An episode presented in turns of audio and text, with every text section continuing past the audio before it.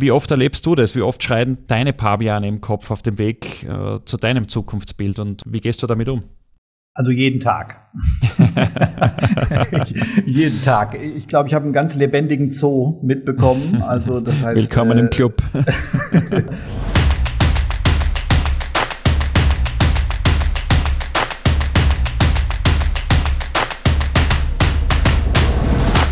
Hallo und willkommen zu dieser neuen Ausgabe von Paviane im Kopf. Zuletzt gab es den ersten Teil meines Gesprächs mit Carsten Fuchs, dem Erfinder der Zukunftsbildmethode. Carsten, äh, du hast ja auch uns auf dem Weg zu unserem Zukunftsbild begleitet. Äh, was mich damals besonders fasziniert hat, ist, äh, dass mir erst unser Zukunftsbild überhaupt die Möglichkeit eröffnet hat, wirklich groß zu denken.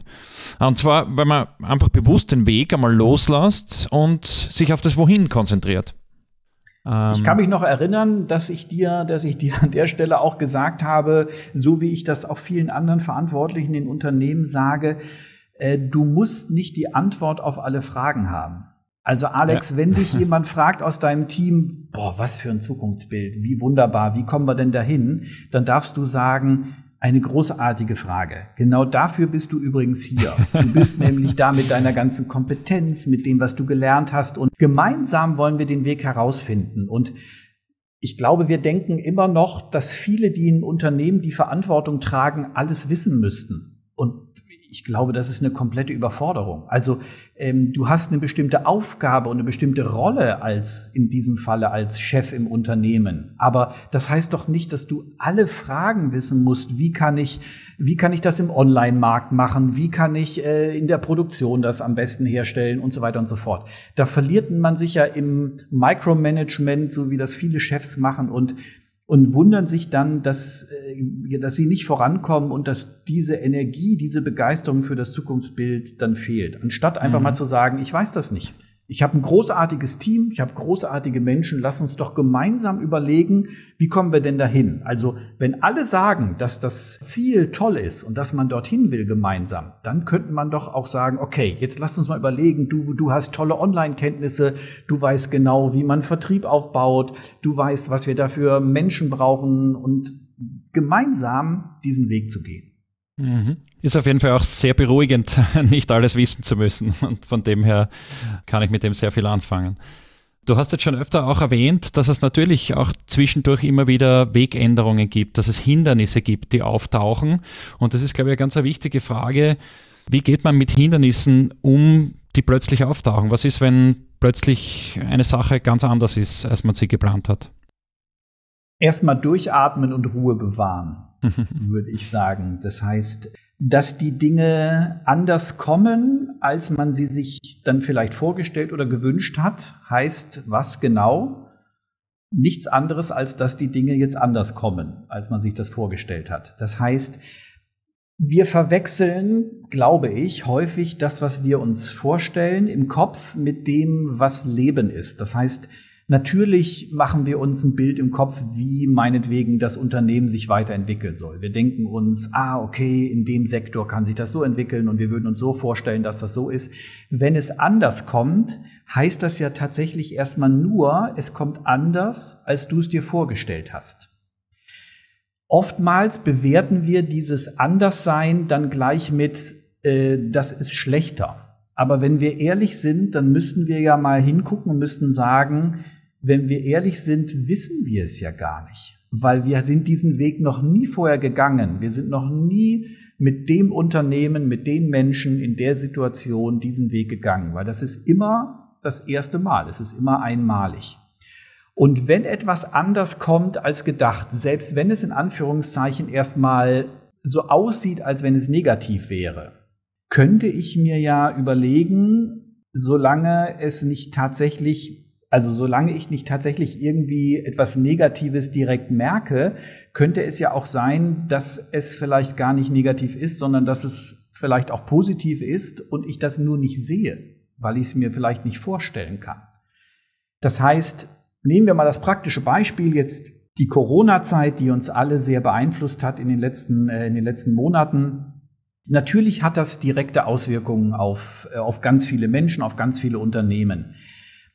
Ob das jetzt im großen Ganzen uns hilft, Ob das vielleicht auch tatsächlich irgendetwas in den nächsten Jahren verbessert in unserem Zusammensein, das wissen wir ja gar nicht. Und mein Tipp ist immer, solange wir es nicht wissen, kann ich ja erstmal zumindest vom Neutralen oder wenn es geht, vom Positiven ausgehen und nicht immer vom Negativen. Das heißt, wenn ein Hindernis kommt, würde ich immer raten, nicht sofort denken, das ist schlimm, da will irgendwie das Leben mir einen Stein in den Weg stellen oder so, sondern es, wenn ich es nicht weiß, dann könnte es ja auch sein, dass es mich bewahren will vor etwas. Ich weiß es ja nicht. Und dann ist die Frage, hilft das Zukunftsbild, um auf dem Weg zu bleiben. Sehr, sehr wertvoll, ja. gerade äh, eben in dieser herausfordernden Zeit, sich auch solche Gedanken einmal zu machen und, und uh, das in Perspektive zu stellen und sich auch zu fragen, wie könnte es wirklich sein? Könnte das auch positiv sein? Könnte uns das näher zusammenbringen? Könnte uns das weiterbringen? Könnte uns das neue Chancen eröffnen? Ich will keine Probleme wegreden. Also wenn ein Unternehmen sagt, guck mal, wir haben echt dicke Probleme oder uns ist der Umsatz komplett eingebrochen, weil wir unseren Job nicht mehr aus, äh, ausüben konnten und ähnliches, ja, dann ist das da. Also, und das ist auch ein Problem. Es haben Menschen ihre Arbeit verloren, es sind Unternehmen vielleicht Konkurs gegangen. Also das, das will ich gar nicht wegreden. Das soll man auch nicht. Nur das sofort immer als, als absolut immer nur negativ zu bewerten im Sinne von jede Entwicklung, die kommt, die nicht auf Wachstum, die nicht auf es geht immer voran, es geht immer so voran, wie ich mir das vorstelle, ausgerichtet ist. Ähm, das könnte ja die Chance sein, für sich selber nicht in einen Negativstrudel zu kommen, sondern zumindest mal zu sagen, okay, jetzt, äh, jetzt nicht sofort alle Flinten ins Korn werfen. Ja. Also Schicksale hat es sicher sehr, sehr viele unterschiedliche gegeben. Jetzt, ich finde es auch gut, wie du das jetzt noch einmal bewusst auch angesprochen hast. Äh, aber man hat auch viele Beispiele gesehen von, von Menschen und Unternehmen, die im ersten Anschein vermeintlich zu 100 Prozent getroffen waren von diesen Außeneinflüssen, die dann einfach mit komplett neuen Ansätzen dahergekommen sind oder die äh, sich die Zeit genommen haben, am Unternehmen zu arbeiten, die neue Vertriebskanäle aufgebaut haben oder, oder ähnliche Beispiele. Also ich möchte gar nicht zu sehr jetzt auf, die, auf diese äh, Krisensituation eingehen oder, oder äh, da Beispiele aufzählen. Aber es ist ein ganz wertvoller Teil dessen, wenn man auf einem Weg ist, dass auch Hindernisse auftauchen können. Und das bringt mich zu einer ganz, äh, zu einer Frage, die mich ganz besonders interessiert. Der Podcast heißt immerhin Paviane im Kopf und du hast es auch schon erwähnt, diese Stimmen, die immer wieder mal auftauchen und sagen, äh, das geht nicht, das kannst du nicht, das wird sowieso nichts, wo soll man das, wo soll man das Geld hernehmen? Wie oft erlebst du das? Wie oft schreien deine Paviane im Kopf auf dem Weg äh, zu deinem Zukunftsbild und, und wie gehst du damit um? Also jeden Tag. jeden Tag. Ich glaube, ich glaube, wir sind da äh, ich glaube, ich habe einen ganz lebendigen Zoo mitbekommen. Also das heißt, willkommen äh, im Club. sehr, äh, sehr fröhliche, gesunde Tiere, die da, äh, die da leben und äh, und sich ihren Raum verschaffen. Also ich glaube, das kennen wir alle und ähm, wir sind alle an der Stelle miteinander auf dem Weg. Und äh, wenn wir wenn wir auch da ehrlich sind, wir sind da alle sehr am Anfang. Also ich glaube, da können wir alle noch eine Menge lernen, wie man mit diesen Pavianen umgeht. Also um es mal praktisch zu machen, ähm, ich beginne zum Beispiel jeden Tag damit, dass ich mir am Anfang des Tages Zeit für mich nehme. Das heißt, ich habe irgendwann mal gelernt, dass die Zeit, die ich mir nehme, um tatsächlich in mich, in meine Haltung, in meine Entwicklung ähm, zu investieren, dass das die kostbarste Zeit ist überhaupt. Nicht nur für mein eigenes Leben, sondern auch für, ähm, auch für die Entwicklung meines Unternehmens. Das heißt, ähm, das, was ich als, ähm, als Unternehmer darin dafür tun kann, dass zum Beispiel diese Überzeugungen, diese Paviane nicht so laut sind, hilft dem ganzen Unternehmen. Das heißt, ich versuche mir morgens Zeit zu nehmen, um mir zu überlegen, wie möchte ich denn gerne diesen Tag erleben. Das heißt, ich mache mir im Prinzip ein kleines Zukunftsbild für den Tag. Das heißt, wofür entscheide ich mich denn an diesem Tag? Das heißt nicht, dass nicht im Laufe des Tages dann, wie wir beide das auch kennen, die Paviane da manchmal auftauchen, aber ich habe zumindestens eine andere Entscheidung getroffen. Ich habe, ich habe, ich sag mal, den, den, vielleicht den Pavian, die eher ruhiger sind, nämlich die sagen, du schaffst das, das geht voran, ist überhaupt keine Frage, dass das äh, dass das der richtige Weg ist, die ja von den anderen gerne mal ein bisschen in die Ecke gedrängt werden oder äh, mundtot gemacht werden, dass die gefüttert werden. Das heißt, ich fütter die morgens.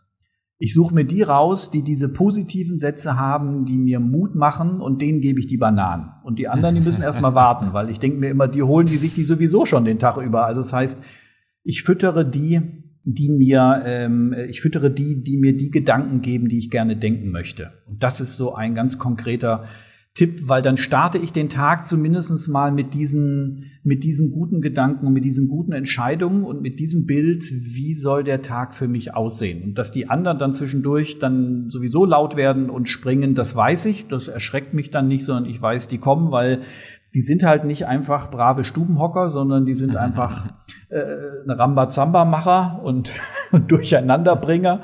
und deswegen äh, ja, versuche ich dann mich auch nicht zu erschrecken, sondern wenn die kommen, die zu begrüßen und zu sagen, ey, das ist irgendwie, irgendwie schön, dass ihr auch da seid, ihr gehört dazu.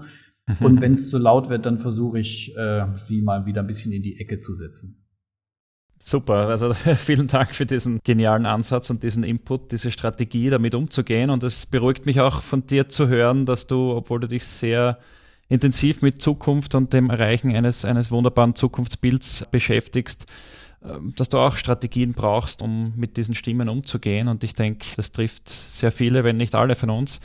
Wie erlebst du das bei deinen Kunden zum Beispiel? Wie, wie oft hörst du da die Paviane schreien?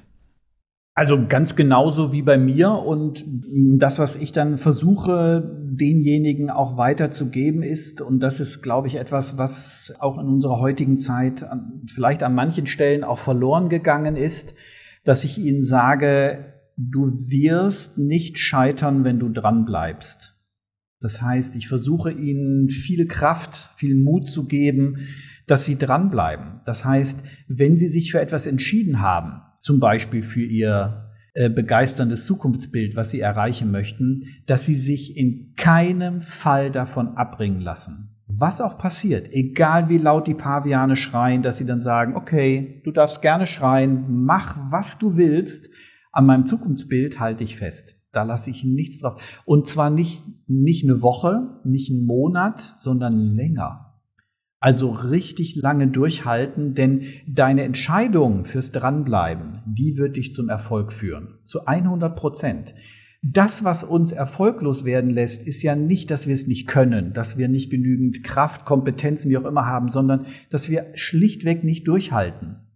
Also im Grunde sage ich dann denjenigen immer, ja, wenn du mich fragst, einfach durchhalten gar nicht argumentieren mit dem Pavian, weil ich kann dir gar keine Argumente geben, warum das jetzt gerade klappt oder warum die nicht recht haben sollten, sondern wenn, so, ja, wenn du dich entscheidest, durchzuhalten und dich nicht unterkriegen zu lassen, dann wirst du gewinnen, weil irgendwann werden die aufgeben. Irgendwann werden die keine Lust mehr haben, keine Kraft mehr haben und dann wirst du derjenige sein, der sagt, ich habe durchgehalten.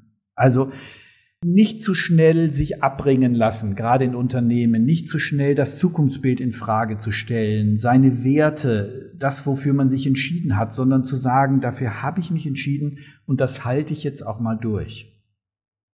Also dieses Durchhalten, das ist ja auf vielen Ebenen äh, was extrem wichtig ist, um, um seine Ziele zu erreichen. Und beim Zukunftsbild äh, erleben wir das ja ganz genauso. Also nicht durchhalten, was den Weg angeht. Ne? Also das nicht verwechseln. Manche ja. sagen ja, oh, mein Chef, der ist starrsinnig, der sagt, das haben wir schon immer so gemacht, das müssen wir auch so.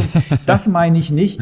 Also dem Weg flexibel halten, das ist gar nicht die Frage. Ja. Aber aber was das Ziel angeht und was deine Werte angeht, was die Art und Weise angeht, wie man das erreichen will, da konsequent dranbleiben. Und wenn jemand sagt, ja, aber wenn das jetzt so nicht funktioniert, dann müssen wir das ja ganz anders machen, dann sagen, ja, dann machen wir das ja ganz anders. Aber das heißt ja nicht, dass wir es in der Art und Weise anders machen, sondern wir wählen einfach einen anderen Weg. Also das ist mir wichtig. Nicht Starrsinn, was den Weg angeht, sondern konsequentes Dranbleiben, was das Ziel und das Wie, also die Werte angeht.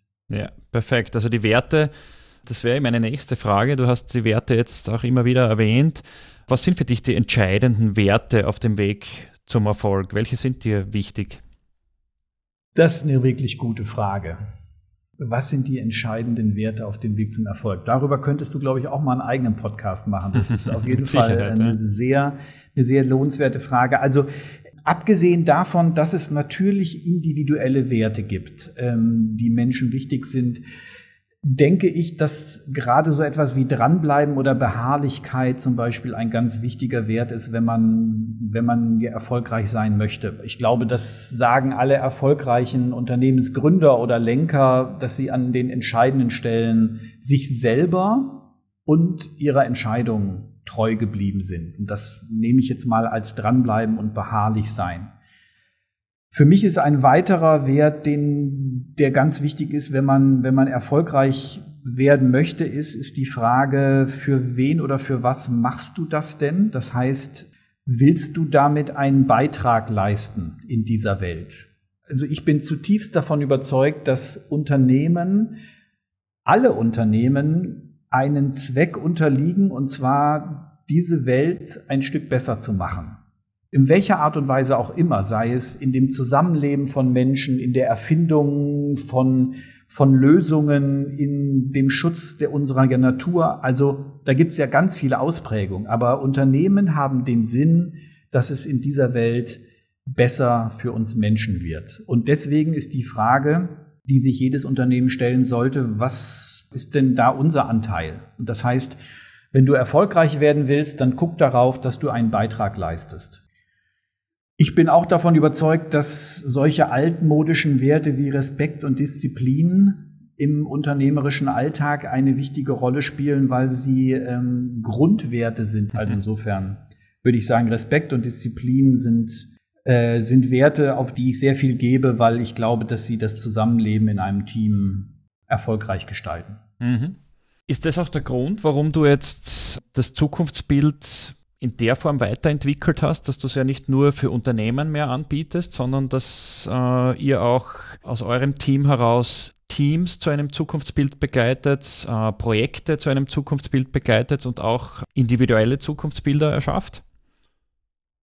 Also der Gedanke dort hinter, hinter dieser Entwicklung oder hinter dieser Entscheidung ist der, ist, dass wir das Teil unseres Zukunftsbildes ist es, dass wir möglichst vielen Menschen auf dieser Welt die Chance geben möchten, die Zukunft zu erleben und zu gestalten, die sie sich wünschen.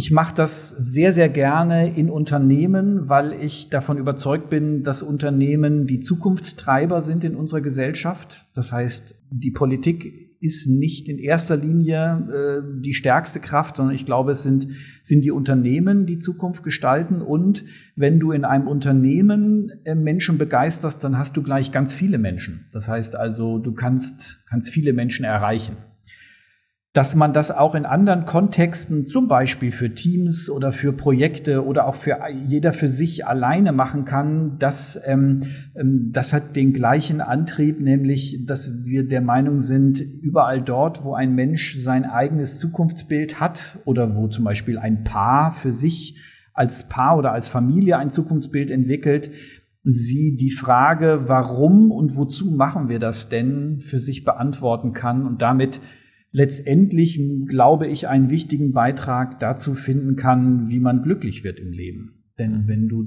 auf diese Fragen eine für dich befriedigende Antwort findest, dann ist die Chance, dass du glücklicher wirst im Leben einfach um ein Vielfaches höher. Die emotionale Begeisterung auch im privaten Umfeld sozusagen zu fördern. Ja, und, da, mhm. und halt auch zu wissen, warum ich das tue und auch, glaube mhm. ich, auch als Mensch zu wissen, warum bin ich denn da und was könnte denn mein Beitrag sein, entweder in meiner Familie, in meinem Umfeld, in meinem Unternehmen, in meiner Gemeinde, in meinem Land, auf dieser Welt. Das kannst du ja, äh, das kannst du ja ausdehnen. Also ja, ja, dass Menschen das für sich entdecken und finden und damit äh, glaube ich, wichtige Fragen, die jeder Mensch hat, nämlich warum bin ich hier und wo geht meine Reise eigentlich hin und wie werde ich glücklich, darauf eine Antwort zu finden. Mhm. Und, ähm, das begeistert mich und uns und das wollen wir gerne irgendwie, so wie es immer geht, den Weg wissen wir nicht, auch wir nicht, ganz, äh, ganz weit in die Welt hinaustragen.